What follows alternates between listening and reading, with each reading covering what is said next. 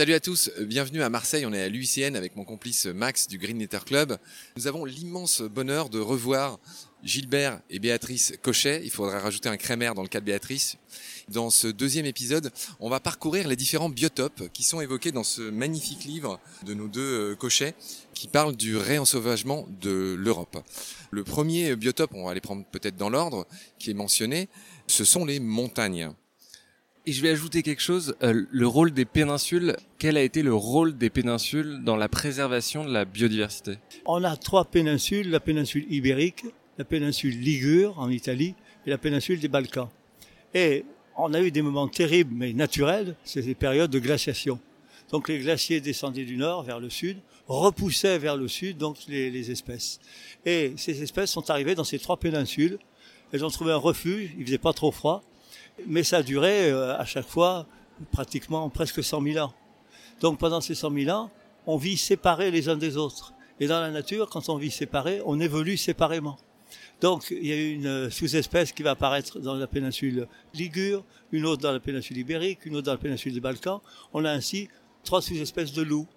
On va avoir euh, trois espèces de, pins, euh, trois espèces de sapins, et donc, on va avoir une diversité exacerbée par ce phénomène de, de glaciation. Donc, ce qui paraîtrait peut-être quelque chose de destructeur, en fait, a été un, un moteur de différenciation euh, donc euh, des espèces. Béatrice, peut-être sur le rôle des montagnes et notamment des montagnes dans les péninsules. Alors, les montagnes ont joué un rôle très important parce que, en plus des catastrophes naturelles, il y a eu euh, à un moment donné une espèce de frénésie de la persécution euh, des espèces de certaines espèces animales par l'homme et les montagnes finalement ont constitué des sanctuaires naturels parce que c'est des zones qui sont plus difficilement accessibles. Donc ça a été des refuges pour les animaux et ce sont actuellement les zones les plus riches en espèces qui sont devenues rares. Donc voilà, le, les montagnes ont un rôle de sanctuaire. Alors c'est vrai pour euh, le loup, c'est vrai pour l'ours, c'est vrai pour les grands prédateurs, les gros mammifères, c'est vrai également pour les chamois, les bouquetins. Chaque euh, massif montagneux a maintenant son espèce de chamois ou d'isard, puisqu'elles sont séparées euh, géographiquement, qui s'est différenciée. C'est comme ça qu'on a trois espèces de chamois, trois espèces d'isards en Italie, chacune étant bien définie géographiquement. Alors, ce qui est intéressant aussi, c'est de voir que ces grandes montagnes, quand nous avons écrit notre livre sur l'Europe sauvagée, nous nous sommes rendus compte que ces grands massifs montagneux, qui sont autant de sanctuaires, qui ont été souvent officialisés d'ailleurs sous forme de parcs nationaux, euh, finalement, ils constituent un grand ensemble qui s'étend de l'ouest, la cordillère cantabrique, dans le nord de l'Espagne. Suivant qu'on considère l'Europe politique ou l'Europe euh, au sens euh, géographique, comme le faisait De Gaulle, de l'Atlantique à l'Oural, ce sera soit les Carpates, en Roumanie, soit le Caucase, euh, donc qui est euh, tout à fait au, sud de, la Russie. Eh bien, euh, nous connaissons aux États-Unis une situation similaire, mais qui s'étend nord-sud. Donc vous avez une série d'espaces protégés de parcs nationaux qui s'étendent depuis Yellowstone, donc le fameux parc national de Yellowstone, jusqu'au Yukon, qui est au Canada. Donc les Américains par différentes méthodes, je rentrerai pas dans le détail, ce serait trop long, se sont rendus compte qu'il y avait une nécessité de circulation de certains animaux et notamment des, ce qu'on appelle les espèces parapluies, c'est-à-dire celles qui ont besoin le plus d'espace, comme le loup. Et cette circulation, la préservation de ces parcs nationaux n'était pas suffisante pour couvrir leurs besoins d'espace. Et donc, ils ont imaginé de protéger tout un ensemble de zones qui s'étend de Yellowstone ou Yukon. C'est ce qu'ils ont appelé le programme Y2Y, Y de Y. Il y a un petit jeu de mots. Donc, y, le premier Y pour Yellowstone, le deuxième euh, pour Yukon et le tout. Tout en anglais, ça veut dire vert. Et eh bien, de la même façon, on pourrait faire en Europe un programme si to sea, avec un double jeu de mots, puisqu'on irait de si l'océan Atlantique jusqu'à si la mer Noire, le C de Cordillère Cantabrique jusqu'au C de Caucase, tout simplement. Cette recréation d'un grand corridor entre les différents sanctuaires montagnards me paraît absolument essentielle. On avait dit qu'on dirait un mot euh, sur des espèces très emblématiques de chacun de ces biotopes. Vous avez évoqué le loup, euh, l'ours, on, a dit déjà peut-être beaucoup de choses. Peut-être un mot sur le gypaète? Le JPS, c'est une, une, belle aventure et alors qui s'inscrit complètement dans la philosophie des cochets, si je puis dire. C'est-à-dire que le JPS barbu avait pratiquement, quasiment complètement disparu d'Europe. Est-ce que vous pouvez peut-être dire ce que c'est? Tout le monde n'est pas familier de, de ce rapace. Le JPS barbu, c'est un, un, rapace énorme, 2,80 m d'envergure, et c'est un charognard, mais un charognard spécialisé dans les os. Il est capable de manger les os, tout simplement. Et il va même euh, transporter quand ils sont gros, les jeter sur des pierriers pour qu'ils cassent, etc. Cette espèce avait complètement disparu, tuée par l'homme, empoisonnée, tirée, etc. Et euh, certains fous, mais en même temps génies, ont décidé, dans les tout début des années 60, de réintroduire ce, ce gypaète, notamment dans les Alpes. Il y a eu quelques erreurs de fait au départ, du tâtonnement, et puis petit à petit on y est arrivé. Aujourd'hui, on a une soixantaine de couples dans l'ensemble de la chaîne des Alpes, et on en a presque 200 dans la chaîne des Pyrénées. Et petit à petit, il recolonise le sud de l'Espagne, en Andalousie, et bientôt il s'installera probablement dans les Abruzzes, dans les Carpates, etc. Il y a tout un travail à faire et qui est absolument merveilleux. Ma poitrine se gonfle d'allégresse en entendant ça. Je savais pas que le gypaète allait si bien. Il y a quand même souvent des accidents, ils sont encore tirés, mais les populations, vous me le confirmez, sont en augmentation dans les Alpes comme dans les Pyrénées. Alors complètement. Donc dans les Pyrénées, on atteint un petit peu la fin de l'augmentation, c'est-à-dire que tous les sites sont pratiquement saturés. Donc il est présent partout où il doit être présent. Dans les Alpes, il y a encore du, du boulot, si je puis dire, mais il y a un point très intéressant. Dans les Alpes, le gypaète barbu s'est installé préférentiellement autour des parcs ou dans les parcs nationaux. Parce que dans les parcs nationaux, vous avez une grosse densité de bouquetins, de chamois, enfin une grosse densité, la densité normale de ces animaux-là. Et donc, avec ces belles densités, il y a des individus qui vont mourir, et le gypaète va s'installer là où il y a la richesse. Et ça, c'est très important. Là où il n'y a pas ces ongulés sauvages, donc euh, chamois, bouquetins et, autres, eh bien, il y a peu ou pas de gypaète qui s'installe.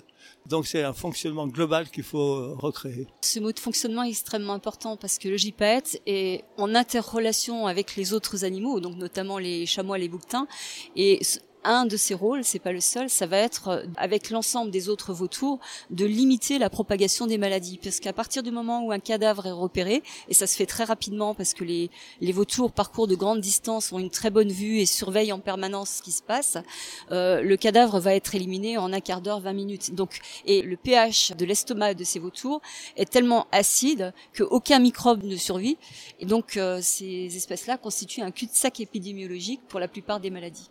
On a parlé du coup du rôle des montagnes et des péninsules. Qu'en est-il des forêts?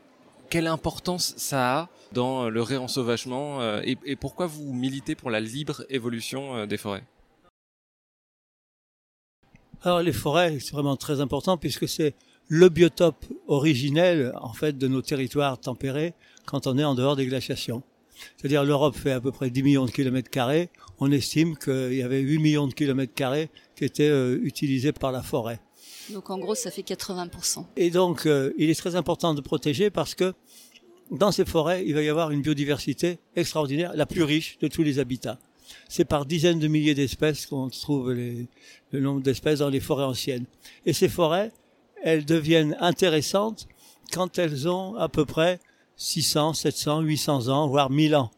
Donc, euh, il faut commencer vite pour pouvoir euh, retrouver ces territoires très riches. Et la forêt, bah, en même temps, elle nous stocke du CO2, donc euh, c'est très important. Elle va euh, épurer l'eau, avec notamment les forêts dites alluviales, c'est-à-dire les forêts qui sont au bord des cours d'eau. Ça, c'est très important. Et donc voilà, donc à la fois une grande richesse biologique, en même temps une grande des, fonctionnalités utiles à l'homme, et puis je dirais un aspect qui nous échappe, c'est-à-dire c'est la forêt du temps long. Et ça, c'est important parce que dans notre monde de gestionnaire, donc euh, en cadastre, en, coupe, on, dit ça, on le coupera plus tard. Voilà, toutes les parcelles ont, déjà un avenir, malheureusement écrit dans des grands livres, alors qu'on a besoin d'un milieu naturel, donc la forêt, qui peut évoluer librement comme elle comme elle l'entend.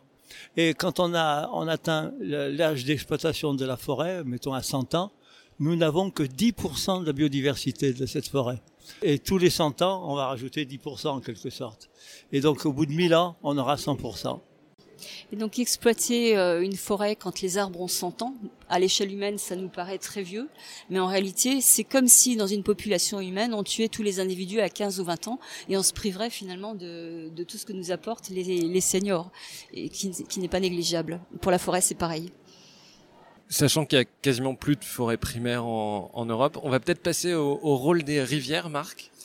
Oui, alors juste un mot, Max, si tu le permets, sur euh, l'opposition qu'on commence à faire de plus en plus, signalée entre autres par votre ami Francis Allais, entre les forêts, je dirais les champs d'arbres, qui n'abritent plus cette biodiversité. C'est le grand cri d'alerte que lancent beaucoup de scientifiques, dont Francis Allais. Peut-être un mot sur le distinguo entre, on sait que la forêt en France progresse, progresse même pas mal. Le problème, c'est qu'une grande partie de cette progression sont des champs d'arbres, des monocultures. Je voudrais avoir votre avis là-dessus. En réalité, à partir du moment où on a eu un exode rural, il y a eu à la fois une reforestation spontanée et effectivement des plantations pour euh, différentes raisons. Et la bonne nouvelle, c'est que les espaces plantés, ce que vous appelez les champs d'arbres, à juste titre, ça ne, ça ne représente que 15% de la progression forestière. Donc c'est pas la part la plus importante. Et c'est pour ça que nous nous réjouissons de ce retour de la forêt. Alors, il faut pas jeter le bébé et l'eau du bain. La forêt nous apporte effectivement du bois, un éco-matériel qui est extrêmement important, mais il faut savoir l'utiliser avec euh, parcimonie. C'est un matériel noble. Et par contre, avoir le courage de laisser toute une partie de la forêt en libre évolution, donc c'est-à-dire non exploitée, non prélevée, en non-gestion en quelque sorte. Merci pour cette précision. Ainsi s'achève euh, le deuxième épisode. On aura le plaisir de vous retrouver très vite pour aborder d'autres biotopes importants euh, que vous racontez dans votre livre. Merci, salut, à bientôt.